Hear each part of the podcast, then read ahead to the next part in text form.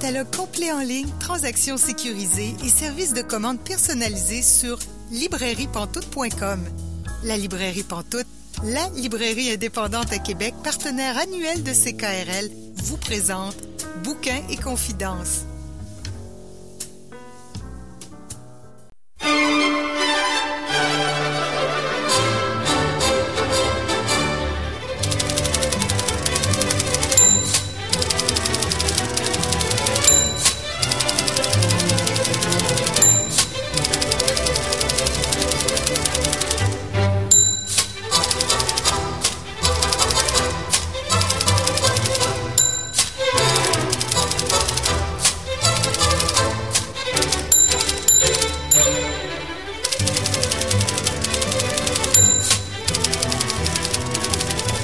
Bonjour et bienvenue à l'émission Bouquin Confidence. Julie Collin pour vous accompagner pour les 90 prochaines minutes. Bouquin Confidence, c'est votre rendez-vous littéraire sur les ondes de CKRL. Cette semaine, notre invité est Serge Marquis. Je m'entretiens avec lui dans environ 30 minutes. Aussi, j'avais discuté avec Dominique Raymond qui a publié un livre sur la littérature à contrainte. On va découvrir avec elle ce que c'est la contrainte. Et c'est si contraignant que ça. Donc, on, on en reparle en fin d'émission. On va aussi avoir notre chroniqueur Pascal Roux qui va venir nous présenter euh, un essai qu'il a vraiment beaucoup aimé, un essai que je lui dont je lui avais parlé d'ailleurs il y a quelques mois. Donc euh, voilà, il va nous en parler euh, dans à peu près 15 minutes. Mais pour commencer, je rejoins Caroline Ménard. Bonjour Caroline. Bonjour Julie. Cette semaine, toi, tu as lu un, un livre d'une grande autrice quand même. Hein. C'est quelqu'un que, je sais pas pour toi, là, mais moi, je la suis quand même depuis un certain temps. Oui, ben moi j'avoue que je l'ai découvert un peu sur le tard, mais ça a été un gros coup de foudre pour moi. Delphine de Vigan, donc une autrice française qui a déjà à son actif euh, plusieurs romans. Euh, moi, je l'avais découverte en fait avec euh, Rien ne s'oppose à la nuit, qu'elle a publié en 2015, que j'ai adoré. J'ai vraiment eu un énorme coup de cœur pour ce roman-là. Ensuite, j'ai poursuivi avec D'après une histoire vraie, qui était mm-hmm. son autre roman euh, qui suivait en fait là, Rien ne s'oppose à la nuit. Et j'ai lu récemment aussi Jour sans fin, qui est, je pense, son premier roman, où elle traite justement de l'anorexie dans ce roman-là. C'est également très très bon. Et donc, j'ai lu son plus récent euh, roman qui est paru en février 2021 chez Gallimard et qui s'intitule Les enfants sont rois. Et encore une fois, ben, j'ai été euh, comblée. Je, je, vraiment, avec Delphine de Vigan, on se trompe pas. En tout cas, dans mon cas, c'est toujours euh, un succès. Vraiment. Et puis, c'est un livre, disons, souvent Delphine de Vigan, elle va écrire sur elle, sur sa vie, elle réfléchit beaucoup à l'autofiction et tout. Et dans le cas des Enfants sont rois, c'est vraiment un roman où c'est une fiction totale finalement. Mhm. Donc on est dans un tout autre euh, sujet, il y a un tout autre aspect, une autre atmosphère. C'est un roman qui porte sur le phénomène des influenceurs familiaux sur les médias sociaux. Alors qu'est-ce que sont les influenceurs familiaux? Ce sont les influenceurs et influenceuses qui mettent en scène leur famille sur les médias sociaux, leurs enfants qui sont souvent jeunes, moins de 10 ans, disons, et euh, ils les mettent en scène donc pour vendre des produits, mm. créer une certaine popularité autour d'eux et devenir célèbres de cette manière-là. Donc, ça se fait souvent via euh, une chaîne YouTube, alors publier des vidéos pour aller rechercher plus de vues, plus de visionnements qui va permettre de justifier la vente de produits auprès de certaines compagnies et donc de se faire un revenu avec ça. Et ensuite, ben, les vidéos sont aussi relayées sur Instagram et sur mm. Facebook. C'est aussi des gens qui vont mettre énormément ce qu'on appelle de stories, qui sont des petits vidéos éphémères qui durent 24 heures sur les médias sociaux et qui vont documenter dans le fond le quotidien de la famille. Et c'est un phénomène qui euh, existe pour de vrai, hein, on va se le dire. C'est c'est ben oui. c'est vraiment réel dans notre société et ça pose toutes sortes de questions éthiques, hein, à savoir est-ce que c'est du travail des enfants, est-ce que euh, c'est légitime, est-ce que c'est pas un peu une intrusion très voyeuriste un peu dans le, le quotidien d'une famille? Alors ça pose vraiment toutes sortes de questions éthiques et souvent les gens sont un peu malaisés face à à cette réalité-là, avec raison. Hein. Dans le livre Les enfants sont rois, ben, euh, Delphine de Vigan, elle met en scène une femme qui s'appelle Mélanie Clot, qui, elle, est une fan de télé-réalité dès son plus jeune âge. Alors, elle a écouté plusieurs euh, émissions de télé-réalité françaises et elle a toujours voulu devenir célèbre. Depuis son plus jeune âge, c'est vraiment son rêve. Alors, elle va s'être mariée, elle va avoir eu deux enfants et après ça, elle va se partir une chaîne YouTube avec des vidéos de ses enfants. Ça commence de manière assez anodine avec un vidéo de sa fille qui chantonne là, une, une, mm. petite comptine. Et éventuellement, ben, ça va grossir et elle va commencer vraiment à mettre en scène ses enfants, à vendre des produits, à faire de plus en plus de vidéos et de placements de produits avec ses enfants. Éventuellement, sa fille, donc elle a deux enfants, une fille et un garçon. Sa fille s'appelle Kimi, son fils Samy, et sa fille va se faire kidnapper. Sa fille donc qui a quatre ans et euh, l'enquêtrice qui s'appelle Clara Roussel, elle va tenter d'élucider le kidnappage. Alors, on suit dans le fond l'histoire de ces deux femmes-là un peu en parallèle. Clara Roussel, enquêtrice, qui, elle, n'est pas du tout intéressée par les émissions de télé-réalité, elle est dans un tout autre monde, et Mélanie Clot, qui, elle, est vraiment dans ce monde-là des influenceurs et de la télé-réalité, ou du moins le, la documentation de son quotidien sur les médias sociaux. Hein. Donc, c'est vraiment une incursion fascinante dans ce monde-là. Personnellement, moi, c'est pas un monde que je connais beaucoup. Je connais bon la présence des influenceurs sur les médias sociaux, mais le phénomène vraiment des influenceurs familiaux, c'est pas quelque chose que je connaissais beaucoup. Mm-hmm. Je sais pas toi, Julie, si ben pas tant que ça non plus, euh, dans le sens que j'en suis pas, mais je mm-hmm. sais que ça existe. Mm-hmm. Mais en même temps, il y a beaucoup de questions qui sont posées là-dedans que moi, je me suis jamais vraiment posées parce que ça ça s'applique pas à ma réalité du tout. Tout à fait. Euh, c'est quand même euh, assez intéressant justement comment que ça nous ouvre un peu sur des réalités qu'on connaît moins. Mm. Euh, il parle par exemple à un moment donné de comment que c'est encadré juridiquement en France et comment il y a une espèce de vide juridique. Et ça me faisait réaliser à quel point on est encore un peu au début hein, de disons, de la, légal, la législation de, mm-hmm. d'Internet, euh, d'essayer de, légiférer pour encadrer tout le numérique, c'est pas évident et on est, euh, on est encore au début de, de cette époque-là. Donc peut-être que ça va se préciser au fil des années, on l'espère. D'ailleurs, la dernière partie du livre de Delphine de Vigan se déroule en 2031, donc dans un futur imaginé. Alors, euh, bon, sa fille va se faire kidnapper, ils vont la retrouver, cette partie-là finit bien. Et ensuite, en 2031, elle nous amène dans un futur imaginé où les deux enfants de Mélanie sont maintenant adultes. Et là, ben, les deux ne font plus de vidéos pour deux raisons différentes. Mélanie, elle, elle a décidé d'en faire encore et elle s'est un peu recyclée dans un domaine connexe qui est la vie domestique, le home living, la décoration. Mm. Alors, elle met encore en, en scène toute sa vie de couple et sa belle maison et tout. Et euh, son fils, ce qui est triste, c'est qu'il s'est isolé et il a développé des problèmes de santé mentale où lui, il est persuadé qu'il est filmé en permanence, mm. euh, vraiment que tout le monde l'observe à cause justement de c'est des séquelles finalement de, de ben son, son vécu. Et sa fille, elle a, elle a décidé de couper tous les ponts avec ses parents et elle va finir par poursuivre sa mère pour atteinte à son image. Donc ça, j'ai trouvé ça très intéressant parce que j'ai hâte de voir dans une vingtaine d'années comment ça va, euh, si on va avoir des situations comme ça, disons, des poursuites judiciaires ou des trucs comme ça d'enfants qui ont été exposés sur les médias sociaux sans leur consentement.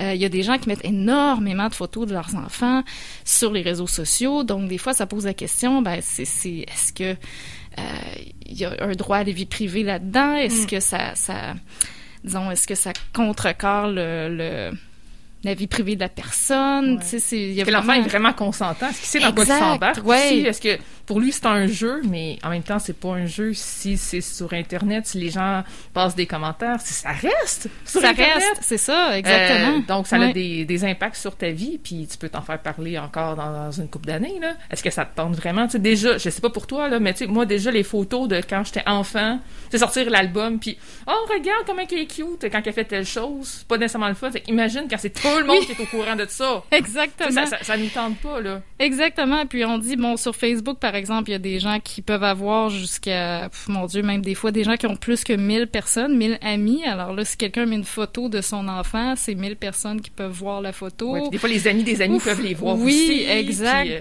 fait que c'est effectivement, je me dis, euh, je, je, suis assez contente de ne pas avoir eu Facebook avant l'âge adulte, je dirais. Ouais, ouais, ouais. Euh, pour le phénomène de l'adolescence aussi, je me dis, tu sais, c'est aussi une autre chose. On fait beaucoup, bon, on expérimente à l'adolescence, puis on fait des erreurs et tout. Donc, de mettre ça sur les médias mm, sociaux, ben, mm, mm. c'est comme tu dis, hein, c'est que ça reste après. Donc, euh, ça pose certaines questions.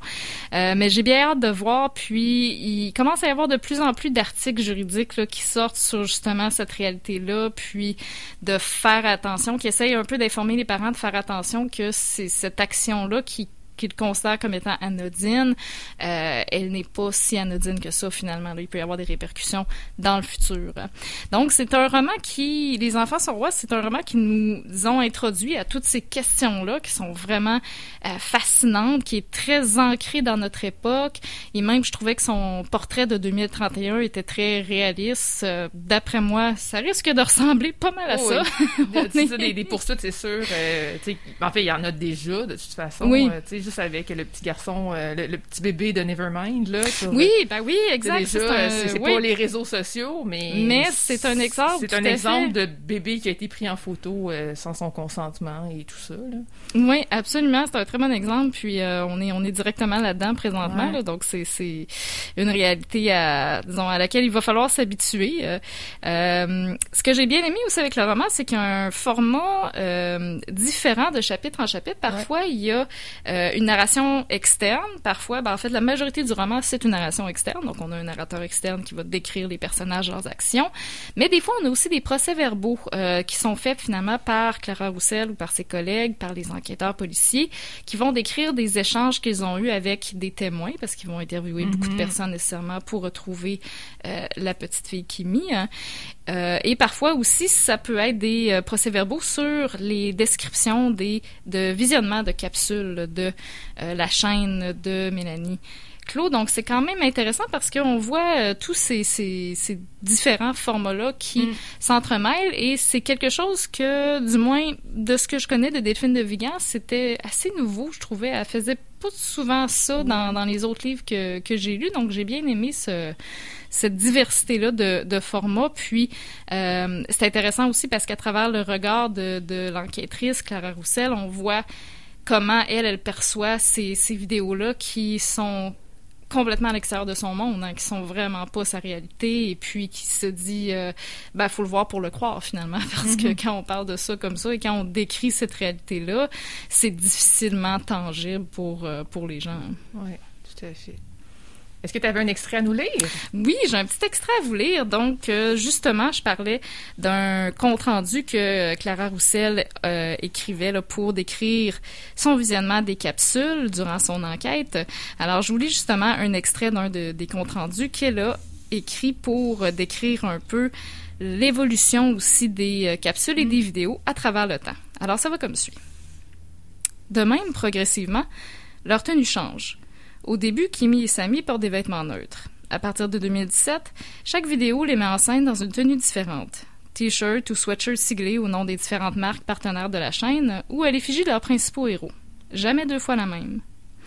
Dès la fin de 2016, la grammaire et le langage se précisent. Kim et Sam répètent systématiquement les mêmes phrases au début et à la fin de chaque vidéo, incitant les internautes à s'abonner à la chaîne et à leur attribuer des likes. Courant 2017, en réponse aux attaques dont la chaîne fait l'objet, Samy tourne une vidéo avec sa sœur. Face caméra, sourire un peu crispé, il explique qu'il a toujours rêvé de devenir youtubeur et que son rêve s'est réalisé. Le texte est clairement écrit et récité. À côté de lui, les mains posées à plat sur les genoux, Kimi acquiesce en silence. Samy se lève et exécute une sorte de pas de danse, puis remercie du fond du cœur tous ceux qui les soutiennent et qui les aiment. Il conclut par ces mots. Nous devons être un exemple pour les autres enfants qui ont des rêves et leur montrer qu'il faut toujours croire en soi. Depuis quelques mois, l'enthousiasme de Kimi semble faiblir. Malgré un montage dynamique et des effets de plus en plus présents, les réticences de la petite fille ou sa fatigue, qu'elle dissimule moins bien que son frère, sont parfois perceptibles. Dans certains épisodes tournés récemment, son regard s'échappe parfois, comme si tout cela ne la concernait pas. Elle décroche, n'écoute plus, ne regarde plus la caméra, généralement rappelée à l'ordre par sa mère. Comme un bon petit soldat, elle se force alors à sourire.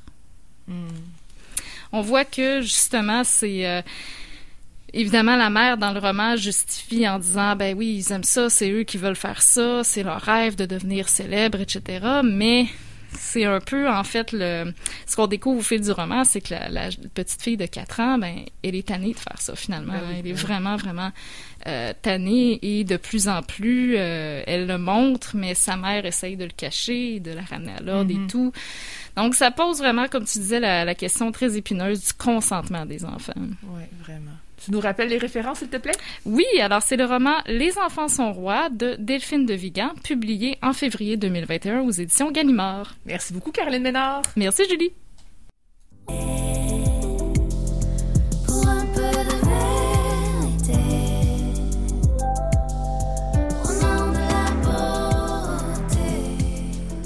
L'émission Bouquin Confidence se poursuit jusqu'à 19h aujourd'hui. Et là, je rejoins notre chroniqueur Pascal Roux. Bonjour Pascal. Bonjour Julie.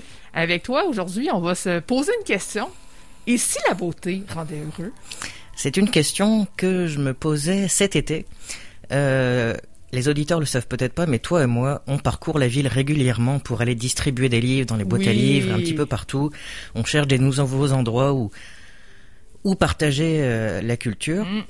Et il y a beaucoup d'endroits qui me désespèrent dans la ville où tout se ressemble, les quartiers sont pareils, les maisons sont identiques. La nature a été complètement détruite pour faire part pour construire donc des, des, des, des ce que je considère comme des horreurs architecturales. Mhm. Puis là, j'arrêtais pas de, de grogner après ça au volant. Et tu m'as suggéré donc, fortement suggéré, de lire l'ouvrage Et si la beauté rendait heureux euh, qui est paru aux éditions La Presse, dont les auteurs sont Pierre Thibault, l'architecte très connu du Québec, et François Cardinal, journaliste également très connu au Québec. Parce que il s'est posé exactement la même question. Pourquoi faire une architecture euh, laide Pourquoi détruire la nature? Pourquoi faire des choses en fait qui ont aucun bon sens? Donc l'ouvrage qui a été publié euh, il y a ça fait quand même quelques années. Quelques hein. années, en 2016, se fait sur le ton de la conversation entre euh, François Cardinal et Pierre Thibault et on visite virtuellement avec eux cinq endroits. Donc euh, l'ouvrage est divisé en cinq parties. Et non seulement, et je trouve ça intéressant que cet ouvrage soit sur le ton de la conversation, parce que dans tout l'ouvrage, ce qui ressort, c'est que l'architecture devrait être un dialogue avec la nature. On devrait harmoniser les constructions avec la nature au lieu de défier cette nature et la forcer à rentrer dans des conceptions architecturales, comme je l'ai encore dit, qui n'ont pas de bon sens. Donc, euh, on commence euh, euh, on commence l'ouvrage avec une partie qui s'appelle la Grande Galerie sur la côte de Beaupré. Et donc les, deux, les deux compères euh, discutent.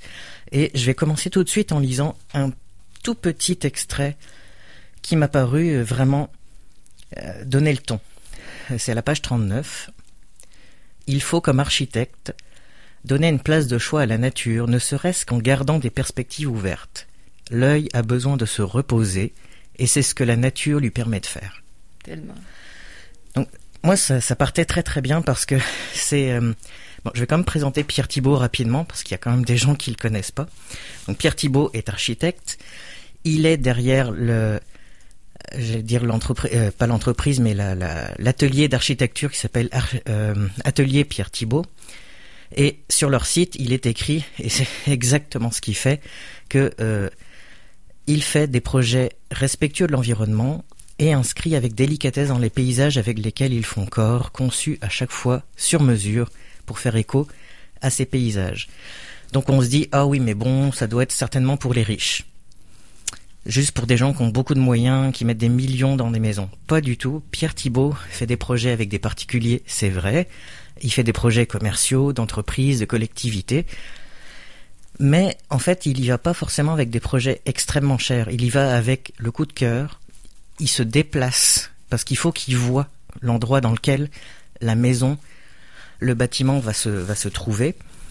Parce qu'il faut qu'il sente la nature. Donc il y va pas une fois, il y va pas une demi-heure, il y va une journée, il discute avec les propriétaires, il se promène, il regarde les mousses, il retourne les pierres. Il sent la nature. Parfois même, il y a des projets, on le voit sur son site internet qui s'appelle petibo.com. Il y a une maison, ils ont gardé l'arbre et l'arbre passe à travers la maison. Fait qu'ils ont fait un puits totale de Non, lumière euh, pour que cet arbre soit préservé parce qu'il fait entièrement partie du projet. Et donc ça m'a ça m'a fait du bien de lire ça parce que je me disais je peux pas être tout seul à penser ça c'est impossible Euh, je peux pas être le seul à trouver que euh, que c'est beau une, une, une ville qui s'étale et que on n'est pas par exemple à Québec des fois on peut pas savoir dans quel quartier si on se trouve si on sait pas où on se trouve parce que ça pourrait aussi bien être n'importe où dans la banlieue de la Mhm. ville Tout à fait. et donc, il parle aussi euh, d'une maison qui s'appelle Les Abous, euh, ou Les Aboutes, je sais pas comment on le prononce, dont on peut voir les photos aussi sur son site internet. Euh, il est, on a euh, les deux propriétaires qui parlent, qui sont des collectionneurs d'art et qui montrent en fait que non seulement ils savaient déjà qu'ils seraient bien dans cette maison, mais cette maison a changé leur rapport à la nature. Ils jouent dehors, ils observent les mousses, ça leur a fait du bien. Il y a beaucoup d'exemples aussi dans le livre où, que Pierre Thibault dit, des gens qui sont venus le voir, pour qui il a créé des maisons, des gens qui avaient des vies extrêmement stressées, des avocats, des... du jour au lendemain, ils ont changé de vie parce qu'ils se sont rendus compte à quel point ils étaient bien et à quel point ils passaient totalement à côté de leur vie. Ouais. Donc, évidemment que no- notre environnement a, a- a un impact. Euh, on le voit aussi dans la partie sur euh, l'abbaye, parce que Pierre Thibault a aussi construit un monastère. C'est la troisième partie. Euh, non, la quatrième partie, l'abbaye à Saint-Jean de Mata, où il a créé en utilisant la lumière, parce que c'est important, les moines ont des endroits où ils prient de longues heures par jour, et donc il a il y est allé pour essayer de, concentrer tout ce qui est luminosité par rapport à la spiritualité. C'est difficile à expliquer, donc j'ai sélectionné un extrait là aussi, Oui. parce que Pierre Thibault en parle évidemment bien mieux que moi. Euh, à la page 133, c'est François Cardinal qui dit ça. Je citerai à nouveau Alain de Botton. Nous sommes des personnes différentes dans des lieux différents. La tâche de l'architecte est de rendre plus clair à nos yeux ce que nous pourrions idéalement être. Et à la page 134, voici ce qui est dit.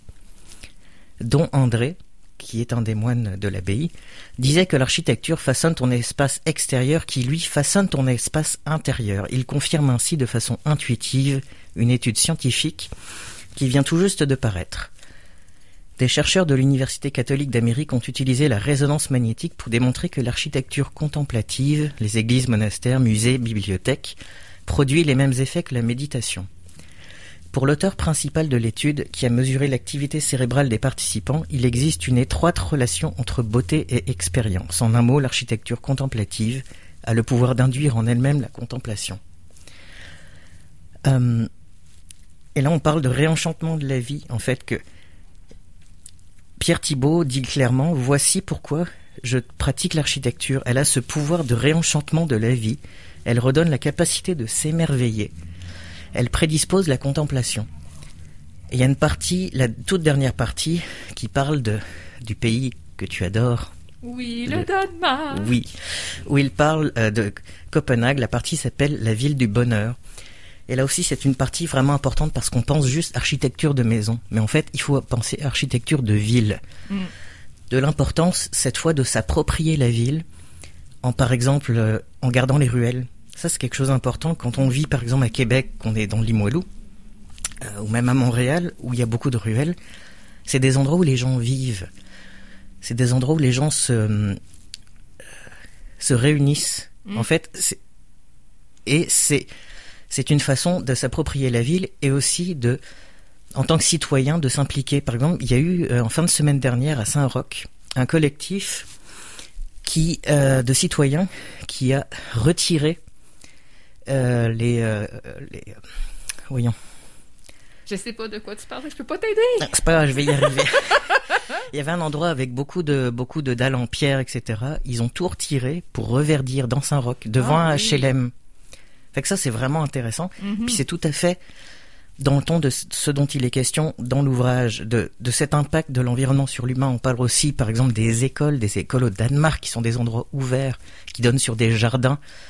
Et d'ailleurs, je crois que François Cardinal et Pierre Thibault font partie, euh, tous les deux euh, de quelque chose en, euh, en, rapport avec la façon de, de faire les, de refaire l'école. Euh, au niveau architecture, Pierre etc. Thibault, Pierre. Thibault, peut-être pas François Gardinal. Oui, c'est ça. Pierre Thibault fait partie du, du truc. Hey, là, le nom m'échappe, je suis pas exprès avec avec euh, Ricardo Larrivée euh, puis Pierre Lavoie. C'est ça. Puis donc il est beaucoup question aussi de La de- Bécole. La Bécole, c'est ça. Moi aussi je cherchais le nom. Et donc à la question et si la beauté rendait heureux, la question et la réponse est évidemment oui. Euh, mais pour ça, il faut donc se réapproprier les lieux, mais il faut pas défier ces lieux-là, il faut pas s'imposer aux lieux, il faut écouter les lieux, prendre le temps de concevoir en fonction de ces lieux.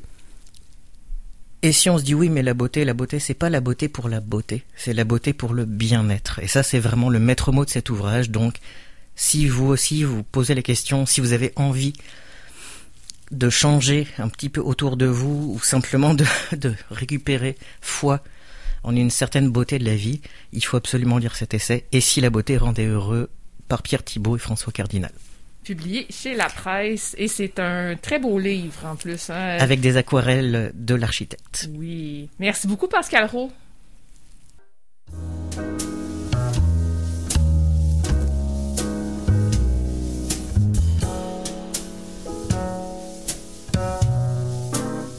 Catalogue complet en ligne, transactions sécurisées et services de commande personnalisés sur librairiepantoute.com. La librairie Pantoute, la librairie indépendante à Québec, partenaire annuel de CKRL, vous présente Bouquins et confidences. C K R L. Communication.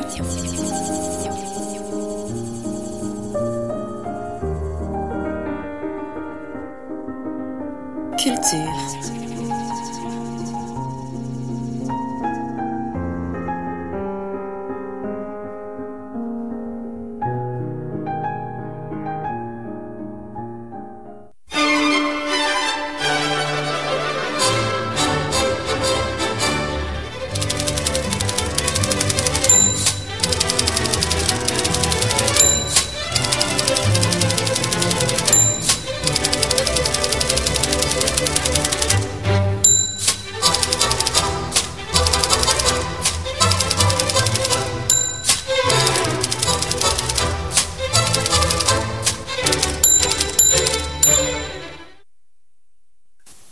À Bouquin Confidence. Euh, Julie Collin pour vous accompagner jusqu'à 19h. Et là, je rejoins notre invité de la semaine, Serge Marquis. Bonjour, Serge.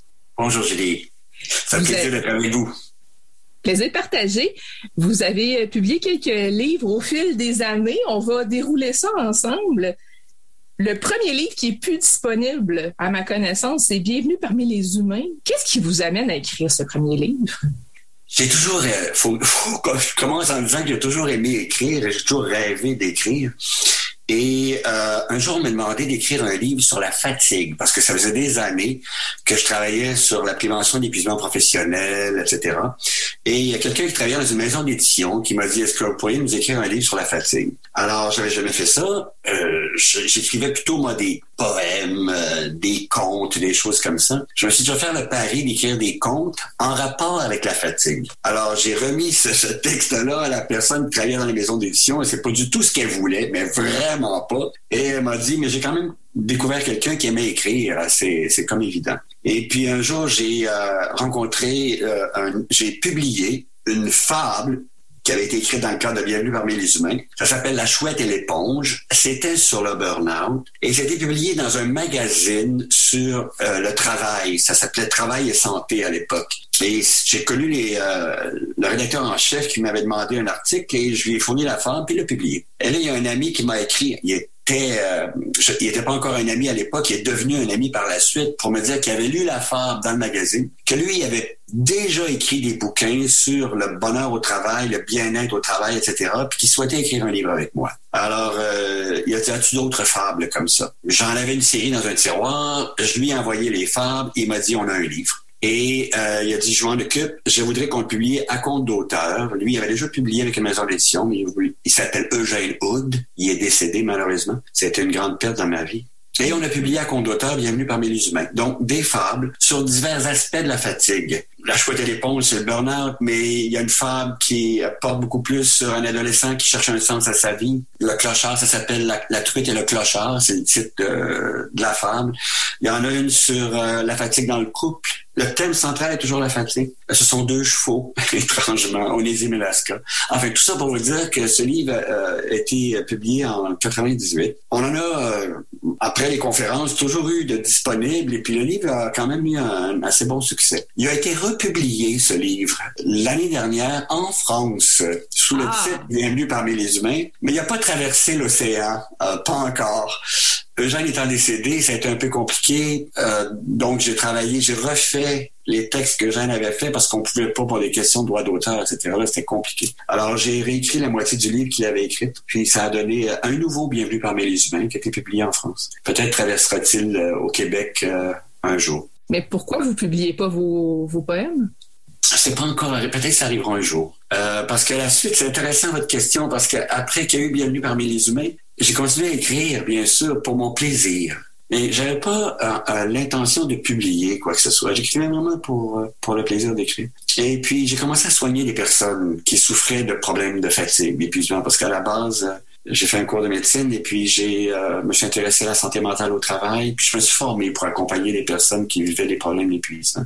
Et un jour, il y a un patient qui me dit, vous me suggérez des lectures pourquoi ne publiez-vous pas un livre vous-même? Parce que les livres que vous nous suggérez, on en lit quelques pages, puis on ne comprend pas. Donc, euh, si vous nous publiez quelque chose, on pourrait peut-être comprendre. J'ai trouvé que c'était un beau défi. Et j'ai commencé à écrire Pensouillard à ce moment-là. Et il faut que je vous dise que Pensouillard, ça a pris dix ans avant que j'arrive avec un premier manuscrit. Et le manuscrit avait 600 pages. C'était une brique que j'ai apporté chez l'éditeur euh, qui l'a lu et qui m'a dit, euh, m'a téléphoné deux mois après pour me dire j'aimerais te rencontrer. Et il m'a dit je veux qu'on publie ton livre, mais il faut que tu coupes 400 pages. Alors ça a été euh, trois autres années de travail. Donc ça a pris 13 ans avant qu'on arrive avec le petit traité de, de décroissance personnelle. Pensouillard, ça. Donc, c'est à la demande de quelqu'un que euh, j'ai fini par m'atteler à cette tâche et publier Pensouillard. Mais là, je savais pas qu'arriverait ce qui est arrivé, c'est-à-dire que Pensouillard euh, connaisse le succès qu'il a connu. Oui, il connaît encore d'ailleurs. Qu'il connaît encore d'ailleurs, absolument, puis qu'il a traversé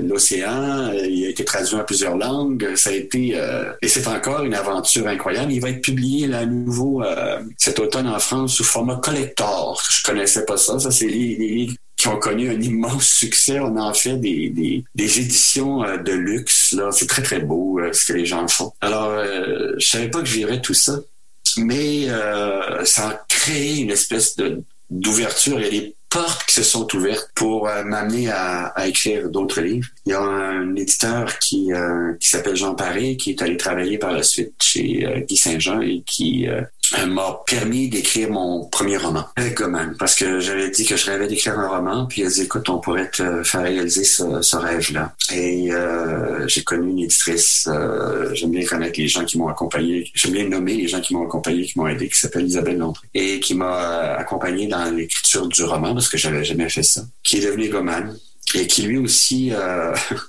a connu du succès dans le sens où il a traversé la frontière, il est devenu on est pardon, il est devenu en, France le jour où je me suis aimé pour de vrai. Pensouillère est devenu en France on est foutu, on pense trop. Et Goman est devenu le jour où je me suis aimé pour de vrai, qui est euh, une version transformée des Goman, parce que ça a été ça aussi une autre aventure. En France, on m'a dit euh, pour qu'on puisse l'adapter à la culture française, mm. il faudrait qu'il y ait des changements, des transformations, etc. Alors euh, Là, j'ai connu une autre éditrice qui s'appelle Anne Ducrot.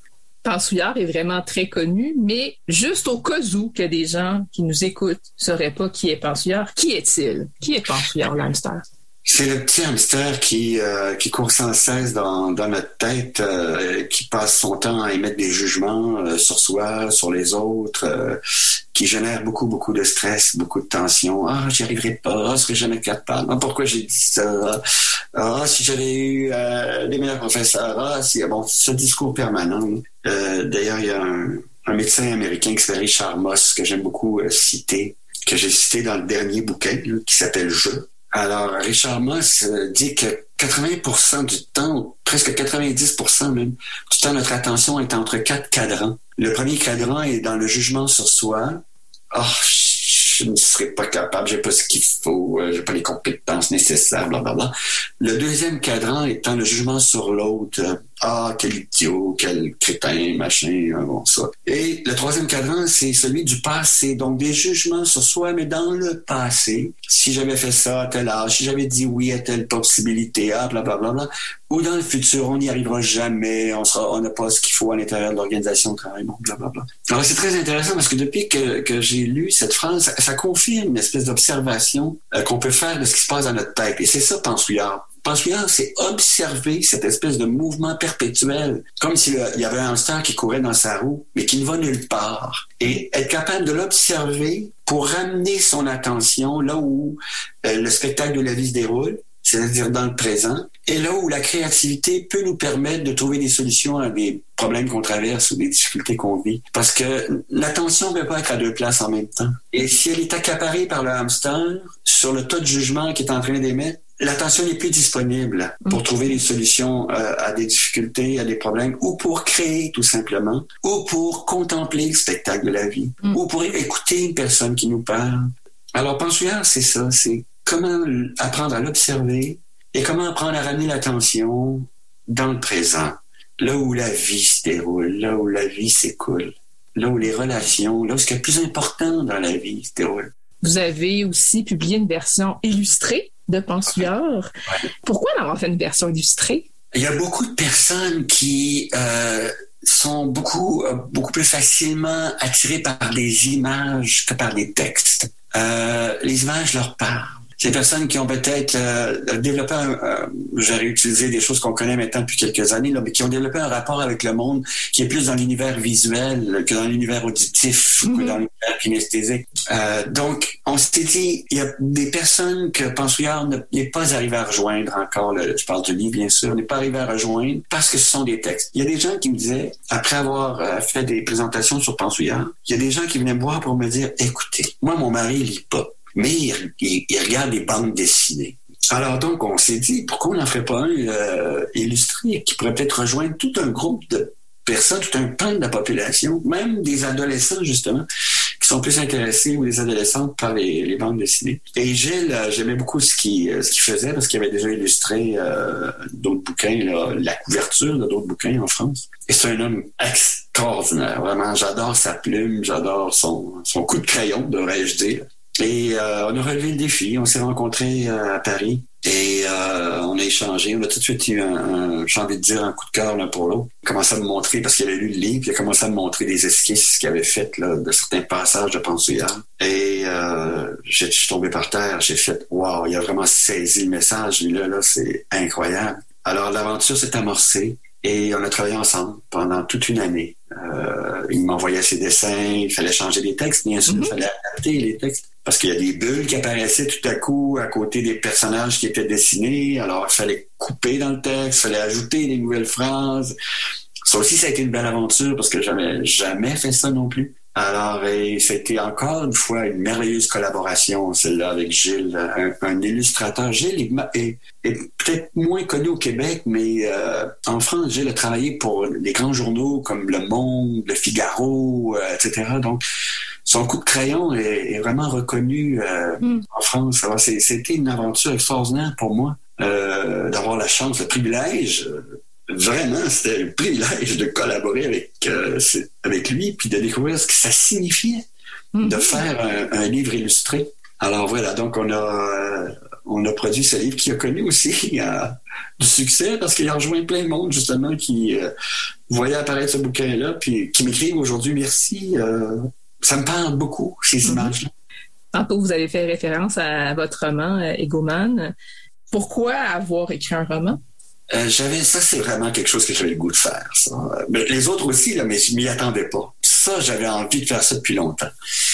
Euh, j'avais l'envie d'habiter des personnages, c'est-à-dire de pouvoir reprendre encore le même propos, euh, qu'est-ce que l'ego? Parce que tantôt, j'ai parlé de pensouillard, mais j'ai pas utilisé le mot ego. Mm-hmm. Parce que pensouillard est une représentation de notre ego.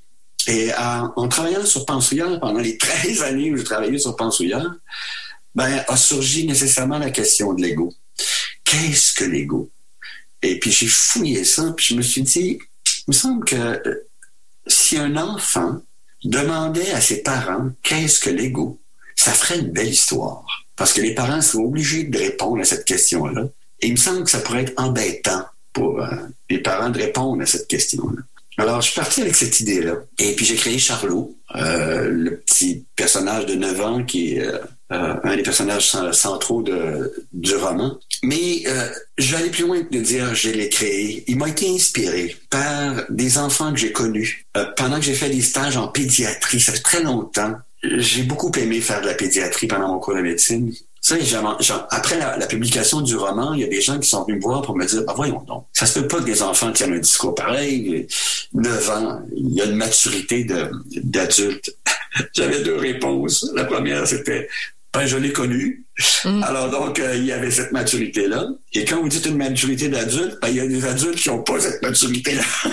en effet. En effet. Alors, c'était extrêmement... Euh, intéressant d'entendre que cette croyance-là est encore omniprésente. Et après, ben, il y a eu aussi tous les autres personnages du livre qui euh, m'ont été inspirés par d'autres rencontres. Marie-Lou, qui est une adolescente, c'est une autre jeune que j'ai eu la chance d'accompagner. Tous ces personnages sont réapparus dans l'écriture du roman et tous ces personnages essaient de répondre à la question de Charlot qu'il adresse à sa mère au début du roman parce que c'est une famille monoparentale, sa mère est neuropédiatre, puis, il lui demande c'est quoi l'ego? Et toute l'histoire tourne autour de ça. La quête, c'est de comprendre ce qu'est l'ego. Parce que Charlot se fait très insistant. Et la mère doit essayer d'y répondre parce qu'il il lâche pas la question.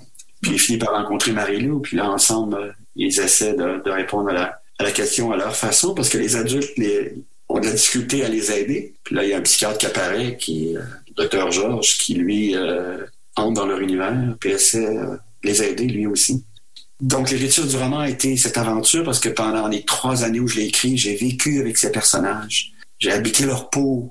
Et, et, ça, je veux revivre cette aventure-là. Je veux éventuellement en écrire un autre parce que c'est extraordinaire de se lever le matin ou de se réveiller la nuit d'avoir tout à coup l'interrogation ou la réponse qui apparaît dans la tête d'un des personnages ou, l'émotion que vit le personnage par rapport à ses peurs, parce que la mère de, de Charlot, Marise, elle a peur d'aimer euh, terriblement.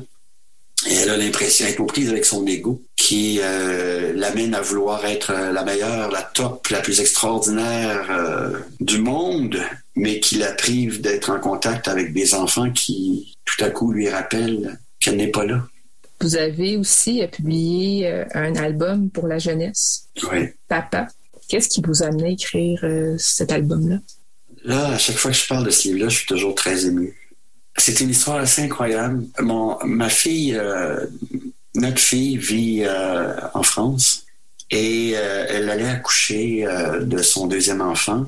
J'étais avec elle parce que le premier accouchement, là, ça avait lieu à la date, exactement à la date prévue. Alors, on sait que notre fille, son cerveau comme parfois comme une horloge, puis on se disait bon, ben, ça sera peut-être la même chose la deuxième fois. Donc, on était là une semaine avant que la date prévue de l'accouchement pour l'accompagner. Et je reçois un, texto de ma soeur qui dit euh, Papa vient d'entrer à l'hôpital à Québec. Et ça a l'air très sérieux. Et le lendemain, elle me dit C'est très sérieux. Si tu veux voir avant qu'il parte, il euh, faut que tu reviennes tout de suite. Et je dis ça à notre fille, et puis euh, j'ai dit Elle se met à chercher les billets d'avion hein, sur l'écran d'ordinateur. Elle se lève, puis elle nous dit Je pense que j'ai des contractions. Alors, c'était une situation absolument hallucinante. Euh, elle est allée à la maternité, elle a accouché le soir même. Et j'ai pu la voir euh, le lendemain, la serrer dans mes bras, serrer le bébé, euh, son petit frère le plus vieux, euh, son conjoint, et sortir de la maternité avec le téléphone dans la main pour réserver un billet d'avion, pour partir pour Québec. Et là, je suis parti pour Québec, et le lendemain, Toulouse, Paris, Québec. Et mon frère et ma soeur sont venus chercher à l'aéroport pour me conduire au chevet de mon père. Et j'ai passé les dernières heures avec lui. Il fallait que je retourne en France parce que j'avais une conférence à donner devant, je le dis, c'est la vérité, devant 500 personnes qui mm. travaillent dans des centres d'hébergement de soins de longue durée. Alors imaginez la situation. Je perds mon père, je reprends l'avion pour aller parler à 500 personnes qui travaillent auprès de personnes âgées dans des CHSLD, ils appellent ça des EHPAD là-bas. Alors, c'était tellement chargé. Et là, mes frères, mes soeurs me disent, ben, les funérailles, on va les reporter. Pourrais-tu écrire l'hommage? Alors, je suis dans l'avion. J'ai écrit l'hommage à mon père au retour pour euh, Québec. Et euh, j'ai fait l'hommage. J'ai même pas pu imprimer rien. J'ai envoyé l'hommage à mon frère qui me remet le texte sur le lieu des funérailles. Et j'ai lu le texte et après, euh, plusieurs personnes sont venues voir pour me dire, écoute, ça nous a tellement fait de bien. C'est publié sur Facebook, le fait que mon père est décédé. Gilles Rapaport m'écrit pour m'envoyer ses condoléances. Et il me dit, mon père est malade. Je lui envoie le texte parce qu'il me dit son père est malade. Et il m'écrit, il faut qu'on fasse un livre pour les enfants. Et je dis à Gilles, écoute, Gilles, c'est un texte sur la mort, on fera pas un livre pour les enfants. Il répond, non, non, c'est un texte sur l'amour. Alors, j'ai maintenant quelqu'un qui s'occupe de mes affaires en France et euh, je lui envoie les dessins de Gilles avec hum, le texte et euh, il me dit, écoute, je vais montrer ça à la maison d'édition. Il présente ça à l'éditrice et euh, il, me rappelle, il me dit, écoute, elle l'a lu devant moi. Elle a tourné les pages, elle l'a lu devant moi, elle l'a fermé, puis elle a dit, on publie, on publie. Et euh, ça aussi, c'est fou parce que cet album-là, moi, je, je trouve absolument, je, je, trouve très, très beau. Euh, je trouve que les dessins de, de Gilles sont absolument magnifiques, d'une sobriété, puis d'une beauté, aussi d'une poésie absolument incroyable. Depuis, on a reçu énormément de, témoignages. Euh, entre autres, euh, tout récemment, j'ai reçu euh, une entrevue qui a été faite en, France, là, sujet du bouquin. Je savais pas que ça avait été fait. Ça a été fait avec des enfants qui avaient lu Papa. Et la même chose a été refaite ici d'ailleurs. Été extraordinaire. Je ne savais pas ça non plus. Et des enfants se prononçaient euh, sur le livre, euh, commentaient le livre. C'était tellement touchant, tellement émouvant. Et en France, on a fait lire euh, un passage du livre par un enfant, un petit garçon, à la radio euh, nationale. Et quand j'ai entendu ça, parce qu'on me l'a envoyé, euh, j'ai été tellement, tellement touché d'entendre ce petit bonhomme lire le passage de, ce livre. Et les enfants disent tous que ça les, ça les touche, que ça les marque. Alors, je trouve ça absolument extraordinaire parce que c'est un livre sur le deuil. Mais ils ont perdu des grands-parents. Euh, entre autres, pendant la pandémie, il y a, il y a beaucoup d'enfants qui ont perdu mm -hmm. des, euh, des, des grands-parents ou des parents. Mais ce qui est extraordinaire, c'est que le livre touche aussi des adultes qui vivent des deuils. Alors, euh, parce que ça aussi, évidemment, on a été énormément en contact avec la mort pendant la pandémie. Par conséquent, il y a beaucoup de pertes, il y a eu beaucoup de, de départs et papa semble aider beaucoup de personnes actuellement mm. Euh, sur, à travers la période que ces personnes traversent. Votre plus récent livre, Je, oui. qu'est-ce que c'est? J'ai voulu encore aller plus loin. Puis cette fois-là, je me suis dit, tiens, je vais le faire en parlant d'amour je vois, je voulais aller plus loin à propos de l'ego, mais je voulais le faire en parlant d'amour. Et je me suis dit, euh, je vais faire en sorte que deux personnes se rencontrent, essaient de se rencontrent, cherchent l'amour, se rencontrent, mais euh, au départ, qu'elles essaient de séduire l'autre à travers les images qu'elles vont projeter d'elles-mêmes, parce qu'elles pensent que c'est comme ça qu'elles vont se rendre intéressantes, que c'est comme ça qu'elles vont arriver à capter l'attention de l'autre, qu'elles vont arriver à trouver l'intérêt que faire en sorte que l'autre s'intéresse à elle. Alors, je suis parti de cette idée-là.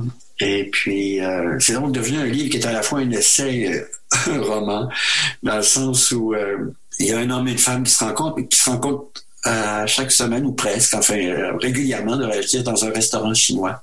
Je le répète aussi, ce sont deux personnes qui cherchent l'amour, mais qui découvrent progressivement à travers leur, leur repas, les repas qu'ils partagent ensemble, que ce qu'elle cherche vraiment, c'est de rencontrer l'autre être humain et que l'autre être humain, ce qu'il souhaite, c'est que ce soit pas des images qu'il rencontre, mais l'être. Mm -hmm. Et là, à travers la présence de la chef, qui est une grand-mère, euh, et des mets absolument incroyables qu'elle leur offre, et d'un personnage qui s'appelle U, qui m'a été inspiré par un chef que j'ai beaucoup aimé, qui était devenu un ami ici à Montréal, A, encore un restaurant qui s'appelle A d'ailleurs, mais euh, A avait ouvert un restaurant qui s'appelle Souvenir d'Indochine, qui était sur l'avenue Mont-Royal.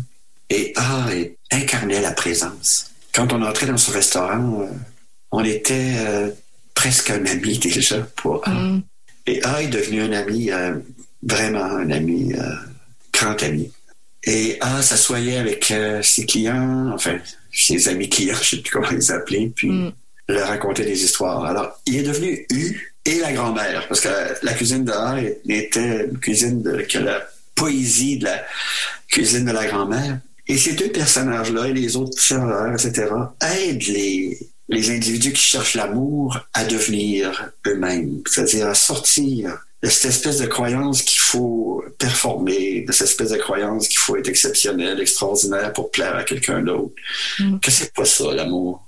Alors donc c'est ça, c'est cette espèce de quête de soi, parce que encore une fois, Charlot dans le roman demande qu'est-ce que l'ego, mais cette fois-ci, si on parle de la merveilleuse phrase de Socrate, connais-toi toi-même, qu'est-ce que ça veut dire? Comment on fait ça? Et tout le livre tourne autour de ça. Qu'est-ce que ça veut dire connais-toi toi-même? Comment on fait ça, se connaître soi-même? Comment on finit par arriver justement à se débarrasser de ce besoin de présenter des images euh, flamboyantes de soi Mm. dans l'espoir de rencontrer l'autre, alors que on ne découvre pas que ce ne sont que des images qui vont rencontrer d'autres images, qu'on va être dans des collisions d'images plutôt que d'être dans une rencontre Mm. de présence à présence. Alors il y a cette espèce de dépouillement progressif d'images, du besoin de performer auquel on assiste à travers la rencontre entre Page Blanche et Socrate. Et cet accompagnement que leur apporte euh, U, la grand-mère et d'autres personnages du, du livre pour se débarrasser des jeux. Ils découvrent que le cerveau est une usine à jeux. Fabriquer un paquet de jeux, des multitudes de jeux. Chaque jour, on fabrique des jeux. On s'identifie, euh, je le disais tout à l'heure, mais euh, à tout et à n'importe quoi. Euh, on s'identifie à une opinion au point de vouloir la défendre comme s'il en allait, en allait, s'il en allait pardonnez-moi, de notre survie. Mm. En période de campagne électorale, c'est effrayant, les conflits qu'on rencontre, puis on s'agresse comme si on était à- à- armé de massues, et, sauf qu'on le fait avec des mots. Puis on le fait avec des personnes qu'on aime en plus, ce qui est incroyable. Puis il y a des relations qui se détériorent, il y a même des relations qui, euh, qui finissent, alors que dans le fin fond, il y a encore de l'amour là en dessous. Puis on perd la relation parce qu'on défend une opinion comme s'il en allait de notre survie. On attaque l'autre. Et on l'attaque de façon virulente. hein. Je dis souvent, on, on est à la préhistoire avec une peau de fourrure et une massue. Et alors, c'est ça qu'il faut euh, découvrir parce que c'est pas ce qu'on est. Connais-toi toi-même, c'est découvrir qu'on n'est même pas notre opinion parce qu'on en change d'opinion. Moi, j'ai changé d'opinion souvent dans ma vie puis je suis pas disparu. Heureusement que j'ai changé d'opinion d'ailleurs. Heureusement que j'ai changé d'idée. Heureusement que j'ai changé de croyance. Heureusement pour découvrir que derrière tout ça, nous sommes, et là je cite cette femme, cette femme extraordinaire, euh, Marie de Hennezel, psychologue française qui a travaillé beaucoup dans les unités de soins palliatifs et qui disait il faut découvrir en nous ce qui ne vieillit jamais. Quelle belle phrase. Il faut découvrir en nous ce qui ne vieillit jamais. Et ce qui en nous ne vieillit jamais, c'est la capacité d'être présent, présente, qui est au cœur de toutes ces autres capacités qui ne vieillissent jamais, la capacité d'aimer, la capacité d'apprendre, la capacité de transmettre, la capacité de s'émerveiller, la capacité de créer, la capacité de savourer. Toutes ces capacités ne vieillissent jamais. Les gens en soins palliatifs demandent encore un pinceau pour peindre. Les gens en soins palliatifs expriment leur amour aux personnes qui les entourent. Mm. Mon père, mon père, quand je suis arrivé à Québec, il avait déjà dit bonjour et il avait déjà dit je t'aime à toutes les personnes qui l'entouraient. Ça faisait 48 heures qu'il était euh, absent, soi-disant absent. Quand je suis arrivé, ben, je suis rentré dans la chambre, les frères et sœurs, ma mère m'ont laissé avec nous. Et j'ai dit salut père, euh, j'arrive de Paris. Ben là, croyez-le ou non, il était paralysé euh, tout le droit, tout le côté droit, pardon, parce qu'il avait fait une hémorragie cérébrale dans le cerveau gauche. Ben là, il a sorti euh, sa main gauche qui était sous le drap, puis il a pris ma main, puis il l'a serré extrêmement fort, alors qu'il n'avait pas communiqué depuis 48 heures. Ben, il était encore présent. Sa capacité d'aimer, sa capacité d'être présent était encore là. Il est parti le lendemain matin, quelques heures plus tard. Alors, toutes ces capacités sont, sont celles qu'on doit redécouvrir quand on observe. Parce que apprendre à se connaître, c'est observer. Observer quand les jeux apparaissent, quand ils se sentent menacés par des mots, des jugements, ou quand le, confort d'un jeu se sent menacé. Je reviens à la pandémie, puis à cette époque où euh, il n'y avait plus de papier de toilette dans les supermarchés. J'en parle dans le livre. C'est tellement extraordinaire. C'est tellement extraordinaire. On, était primitifs, là. C'était. Parce que le papier de toilette, la survie, là.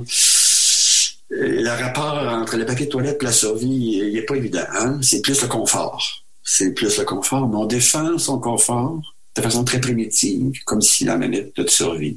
Dans le livre, je raconte que c'est comme si euh, on, a un rappel de l'époque où il fallait qu'on change notre couche, au fond, pour être confortable. Alors, parfois, on se comporte encore comme ça, mm. littéralement. Mais se connaître, c'est observer ça. C'est d'observer ces mouvements de l'esprit, d'observer tout à coup, on est en train d'attaquer quelqu'un, comme si, sur une idée, sur une opinion, mais on le fait de façon très primitive. Puis qu'on s'éloigne à ce moment-là de ce que nous sommes vraiment, c'est-à-dire de ce qui en nous ne vieillit jamais. Et ce qui nous permet encore une fois de prendre la vie à pleine main, de l'embrasser puis de la savourer complètement. Parce que réussir sa vie, c'est ça. Hein. C'est, d'être présent. C'est aussi simple que ça. Et quand les jeux apparaissent puis qu'ils suscitent en nous des mouvements primitifs de défendre comme si la survie était menacée, eh bien, euh, on n'est plus présent. Donc, on ne savoure plus l'existence comme on pourrait le savourer.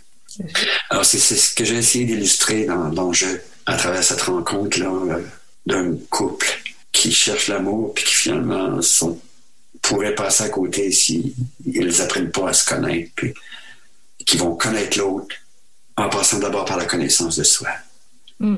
en laissant aller progressivement des jeux pour laisser apparaître la présence. Merci beaucoup, Serge Marquis, de nous avoir rencontrés cette semaine. Ah ben moi aussi, je vous remercie, Julie. Puis je vous remercie pour la, la qualité de votre écoute, pour votre préparation aussi. Euh, merci beaucoup. Euh, c'est quelque chose qui, euh, qui, est, qui, est, précieux pour moi, qui me touche énormément. Alors, ben, je suis au, moins aussi touchée. Là. Euh, merci.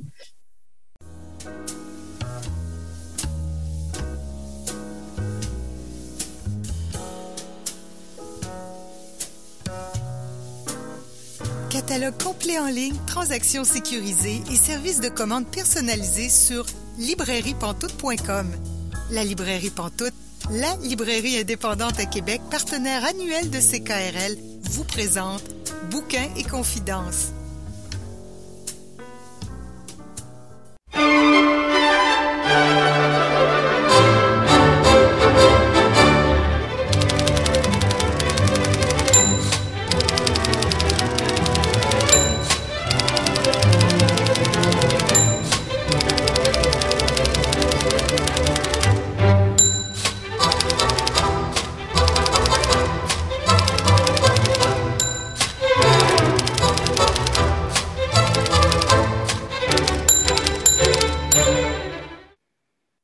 Bonjour, Dominique Raymond. Bonjour, Julie. Tu as publié un livre dernièrement qui s'appelle Échafaudage, squelette et patron de couturière, essai sur la littérature à contrainte au Québec, aux presses de l'Université de Montréal. Juste pour avoir les bases là, au départ, qu'est-ce que c'est la, la littérature à contrainte? La littérature à contrainte, c'est un domaine assez vaste, assez large. Premièrement, je vais partir d'un moment fort euh, de l'histoire euh, contemporaine, c'est 1960, la formation de l'Oulipo.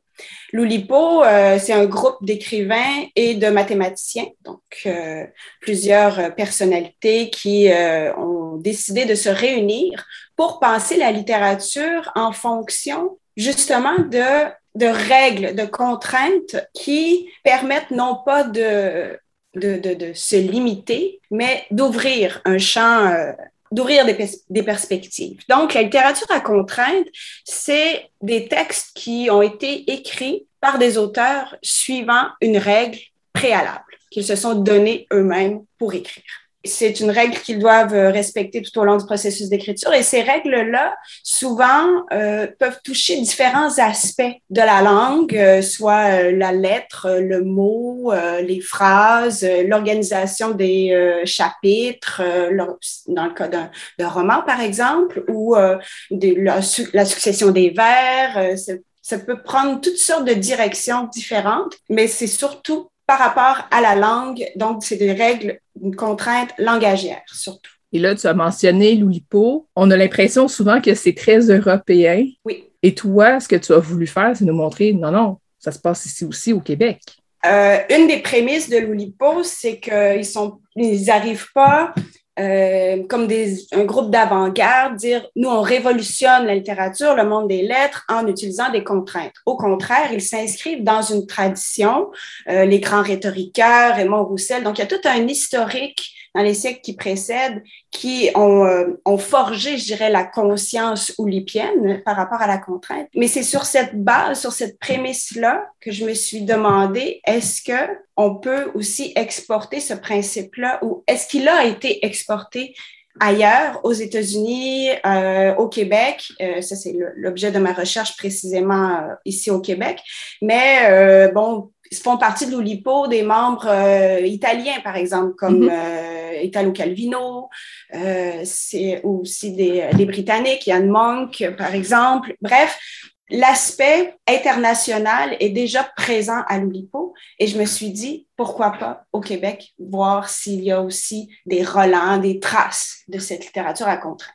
Dès le départ, dans ton livre, euh, tu commences assez fort quand même en nous citant quelqu'un qui parle de contraintes.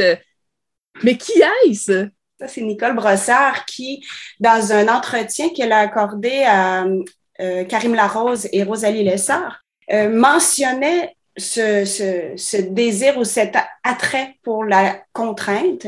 Et elle a fait une belle image, je trouvais très intéressante parce que cette image-là elle correspond tout à fait à la espèce de philosophie des auteurs à contrainte oulipiens, entre autres, qui est que la contrainte apporte non pas un frein, mais euh, une ouverture, c'est comme un tremplin dans euh, l'immensité de la langue, c'est ce qu'elle dit, un tremplin pour plonger dans la littérature et produire des textes. Est-ce que le mot contrainte est le bon mot pour expliquer ce que c'est? Parce que ça, semble péjoratif, ça semble restrictif, euh, ça semble de renoncer un peu à sa liberté de création il faut, il faut remettre aussi les choses dans son contexte. Si les Olympiens utilisent le mot contrainte au lieu de structure, par exemple, c'est qu'ils avaient à euh, se distancier ou se, euh, se séparer de l'époque dans les années 60. C'est le structuralisme, c'est euh, vraiment le, les, form les, les, formalistes, les structuralistes qui ont pensé d'une certaine façon la littérature. Et l'Oulipo voulait un peu se faire sa place, donc se distancier par rapport à, euh, aux structuralistes s'ils avaient utilisé le mot structure, ben, il n'y aurait pas quelque chose de spécifique mm-hmm. euh, à eux. Donc, ça, c'est le, le, côté, euh, je dirais, historique euh, du mot contrainte. Sinon, le terme contrainte, plutôt que de penser à un frein, il faut penser plus à des balises. Quand on pense, euh, bon, on se met devant la, la, page, une page blanche, dire, bon, par où je commence, qu'est-ce que je fais? Eh bien, la contrainte permet ce balisage-là, premier. Donc, c'est pour ça que Nicole Brossard disait vraiment, ça, ça m'enligne. C'est comme plonger dans la mer au lieu de, plonger dans l'immensité de, de la langue. Alors, la contrainte permet d'avoir des balises pour les écrivains. Quelle est la place des femmes euh, dans la littérature à contrainte? Il y a maintenant de plus en plus d'oulies ou en fait de, de, de, femmes qui écrivent à contrainte. Il y en a. Elles sont peu nombreuses et ça a toujours été, ça a été un gros, le cœur de, de la sortie d'Anne Garetta, par exemple, qui disait euh, L'Oulipo, euh, c'est encore une fois un cénacle masculin, euh, perpétue justement les, le, le, fait que ce soit un boys club pratiquement. Mm-hmm. Mais il y a quand même, et ça, c'était une des grandes découvertes de ma recherche, c'est que la, les femmes qui écrivent à contrainte, ici au Québec, le font dans une optique de euh, prise de position, de prise de parole. On, on, considère, on considère souvent que la langue, elle est sexiste euh, dès le départ, a priori. Et puis, utiliser des contraintes, c'est une façon de déconstruire l'aspect, disons, euh, patriarcal ou masculin de la langue. Euh, c'est déconstruire le langage via la contrainte pour permettre une parole féminine forte. Euh, c'est euh, ce que j'ai constaté dans mes recherches ici au Québec. C'est peut-être un peu moins le cas ailleurs. on parle des autrices à contrainte généralement, on n'en parle pas de cette façon-là, c'est-à-dire que on va moins les citer quand on va parler de littérature à contrainte, on va moins la, la, place qu'elles prennent, euh, elle est beaucoup moins grande que les auteurs masculins à contrainte. Est-ce que c'est aussi parce qu'il y a des auteurs masculins qui sont tellement, euh, qui ont pris tellement d'espace justement parce que c'est là depuis longtemps. je pense entre autres, un exemple qui revient souvent quand on parle de littérature à contrainte, c'est la disparition de Georges Perec. Oui. Mais c'est tellement majeur que j'imagine qu'après ça, c'est difficile aussi de, se faire une place à, côté. Là si on parle beaucoup de Georges Perec et de la disparition, à mon avis, c'est euh, pour deux raisons. Ben, d'abord, le tour de force que cela représente que d'écrire un, livre sans la lettre E, un lipogramme en E, donc un roman de 300 pages euh, sans la lettre E, on, on comprend d'emblée la difficulté.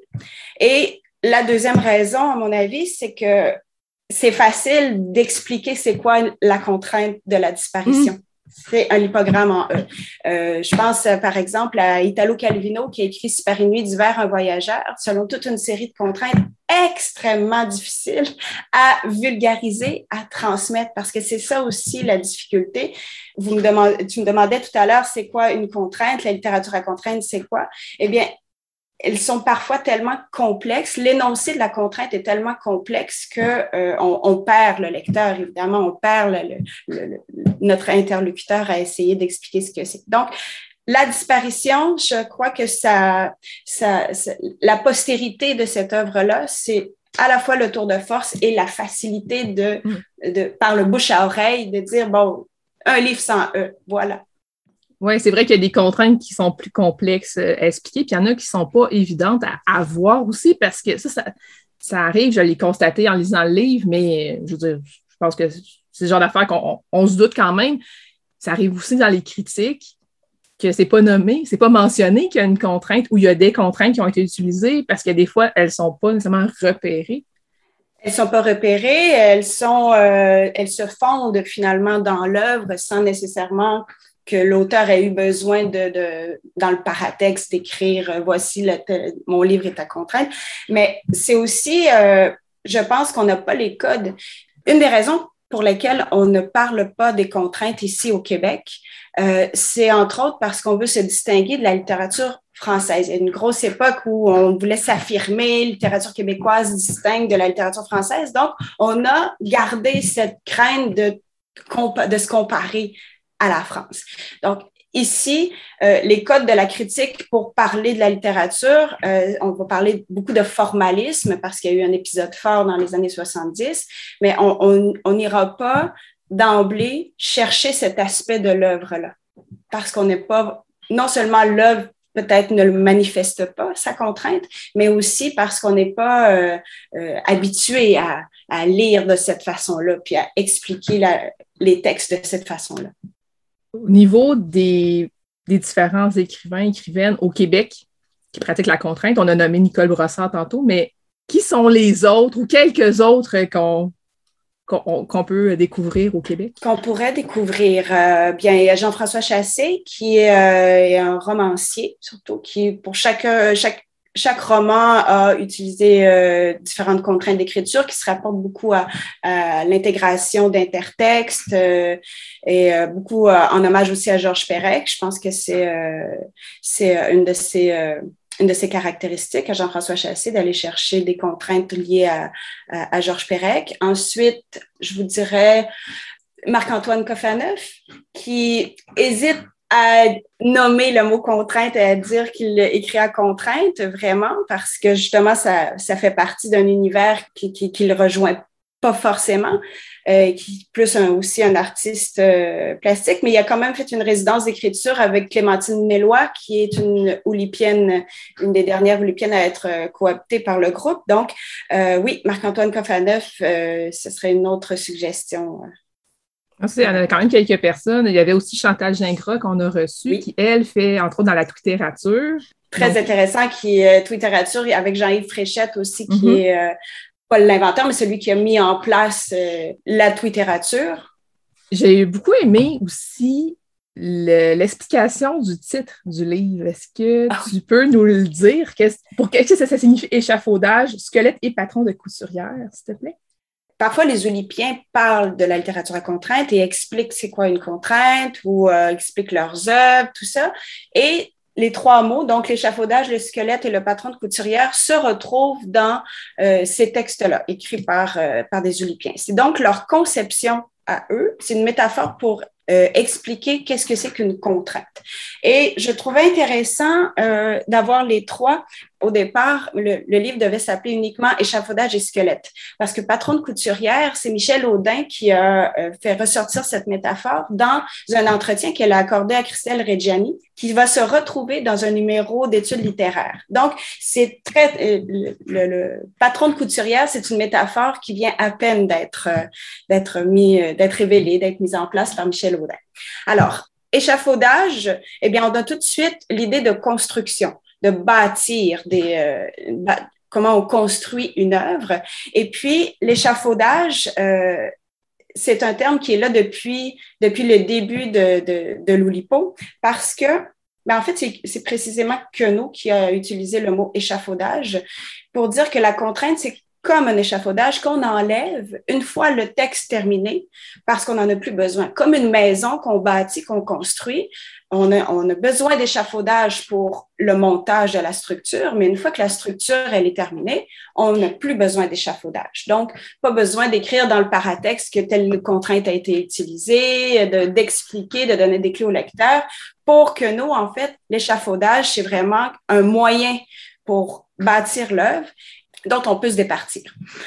Deuxième métaphore, le squelette. Le squelette, ce que je, trouve très intéressant, c'est le double sens de squelette. Par exemple, le squelette dans le placard, les, choses cachées euh, qu'on voudrait révéler. Et euh, il y a toute un, une aura de mystère autour des contraintes aussi.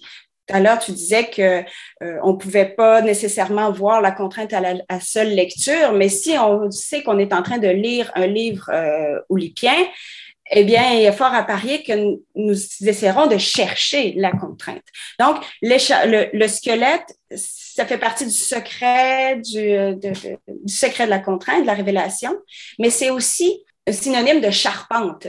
Tout le monde ici, si on est debout, si on se tient debout, c'est parce qu'on a un squelette à l'intérieur. Mm-hmm. On enlève notre squelette, tout tombe par terre. c'est la même chose pour la contrainte dans un texte. Euh, ça fait partie de la charpente du texte. Et si on l'enlève, finalement, il ne reste plus rien du texte. Donc, c'est pas quelque chose qu'on peut enlever, contrairement à l'échafaudage pour Queneau, qu'on peut retirer et on n'a plus besoin d'en parler. C'est euh, Hervé Letellier, qui est gagnant du concours, qui disait que pour lui, c'est plutôt euh, le squelette le squelette d'une œuvre, la contrainte. Et finalement, le patron, le patron de couture, le patron de couturière, eh bien, ça se rapporte justement au fait que c'est pendant la confection du texte, c'est euh, une balise qu'on utilise comme la couturière va utiliser un patron pour baliser son travail. Mais en même temps, des fois, on utilise le patron et après l'utilisation du patron, on se rend compte que le vêtement, c'est plus ou moins ça et on fait certains ajustements peut-être. Oui, c'est ça. C'est exactement ce que Michel Audin disait. Euh, à un moment donné, il faut pas non plus considérer la contrainte comme euh, une structure fixe immuable. Euh, ce qu'on produit en tant qu'auteur, c'est un texte et il faut qu'il y ait une cohérence, il faut que ça se tienne et parfois, euh, il faut couper dans l'aménagement de la contrainte, il faut couper de, de cette façon-là, comme un peu comme on ajusterait la robe en dehors du patron. Il est question, oui, de l'olipo, on l'a nommé depuis tantôt, mais il y a aussi la pataphysique.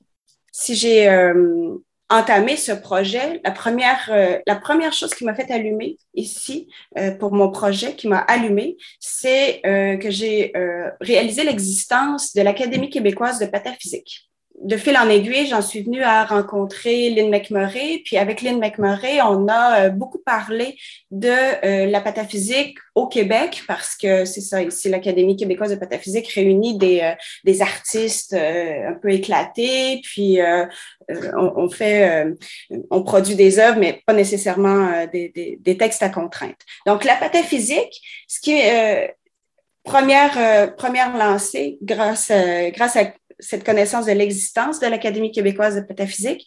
Et ensuite, je me suis vraiment questionnée sur les liens parce que on peut être pataphysicien et ne pas écrire des textes à contrainte. L'un ne va pas nécessairement avec l'autre, mais c'est l'esprit pataphysique et c'est l'origine aussi, parce que dans l'histoire euh, européenne, l'Oulipo a vraiment pris naissance dans les cahiers du Collège de pataphysique, je me suis dit, il me semble qu'il y a là un terreau fertile aussi au Québec pour voir les connexions entre la pataphysique au Québec et peut-être des auteurs pataphysiciens et à contrainte.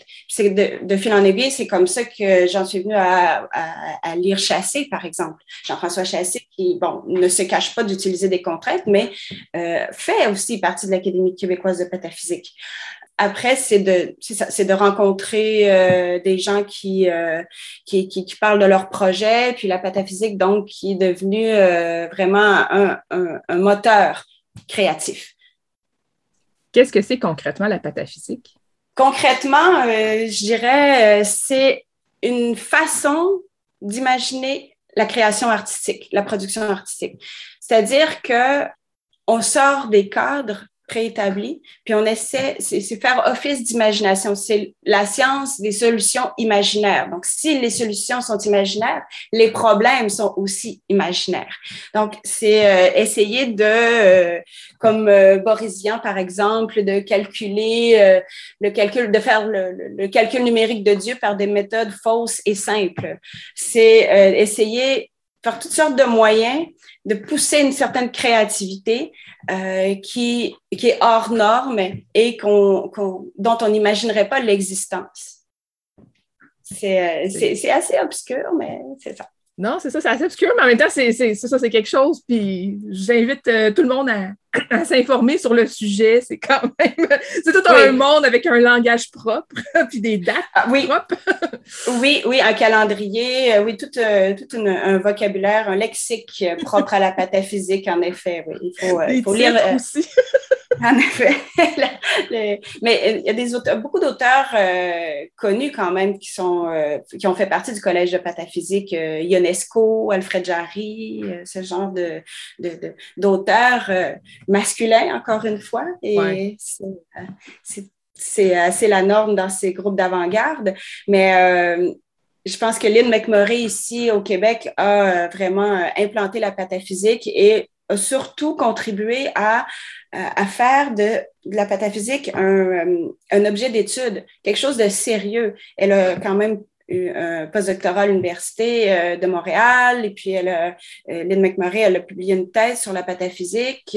donc, elle a contribué au Québec à rendre la pataphysique digne d'être un sujet d'étude à l'université.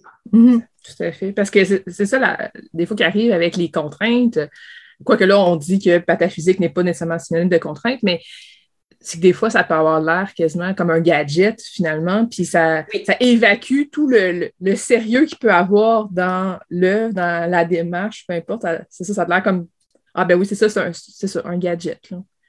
Absolument. Et je pense que cette idée de gadget est, est très, très ancrée dans, dans l'image que l'on se fait des auteurs à contrainte. C'est soit des, des gens, on, on a l'impression que c'est euh, des gens complètement euh, hors normes, presque des, des, des fous littéraires euh, qui s'amusent et qui font des choses plutôt insignifiantes. Soit les choses sont insignifiantes, soit les choses sont euh, obscures, inaccessibles. Euh, c'est un peu moi, avec mon livre, ce que j'ai voulu faire, c'est de montrer qu'il y avait tout un spectre entre les deux. Entre les, oui, on peut euh, écrire à contrainte pour s'amuser, faire des choses très rigolotes.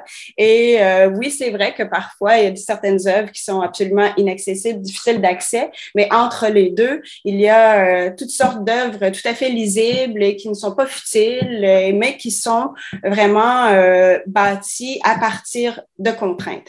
Et ce que, ce que j'aurais aimé, euh, ce que, ce que j'aime qu'on, j'aimerais qu'on garde de, mon livre et de l'idée qu'on se fait de, de, de, la littérature à contrainte au Québec, c'est que le métier d'écrivain, c'est un métier, euh, c'est un travail. Euh, on a beaucoup l'image du ah, un poète romantique qui, par des muses inspirées, voilà, va, va, mettre sur papier. mais non, un écrivain, ça travaille. C'est vraiment une activité euh, concrète et la littérature à contrainte, les textes à l'écriture à contrainte me semble euh, cogner sur ce clou. C'est-à-dire, euh, on nous montre vraiment que écrire, c'est un travail. À la fin du livre, il y a vraiment aussi toute une liste d'œuvres qu'on peut, euh, qu'on peut découvrir.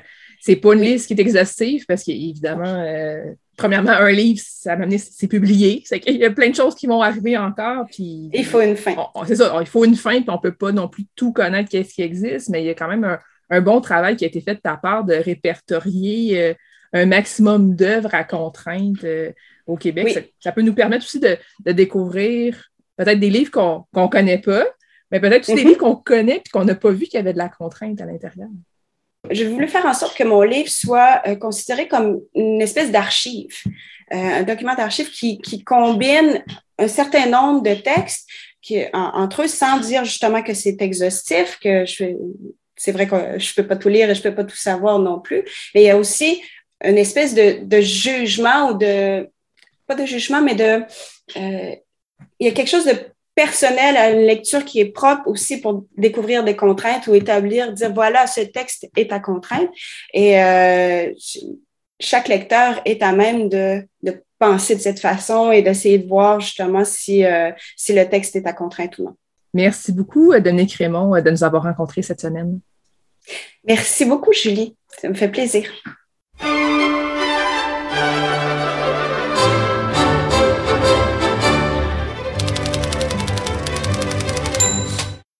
C'est tout pour l'émission Bouquin et Confidence. Merci à notre invité de la semaine, Serge Marquis. Merci également à Dominique Raymond d'être nous rencontrer cette semaine. Merci à notre chroniqueuse et à notre chroniqueur, soit Caroline Ménard et Pascal Roux. Restez à l'écoute de CKRL. C'est en aparté avec Calypso Lemoine qui débute à l'instant. Passez une belle soirée et à la semaine prochaine.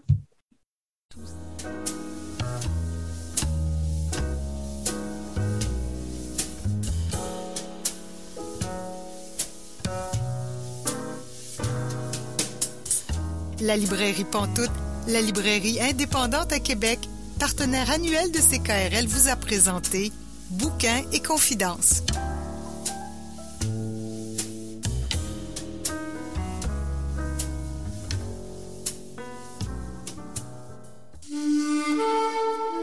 Cette émission est disponible en balado-diffusion.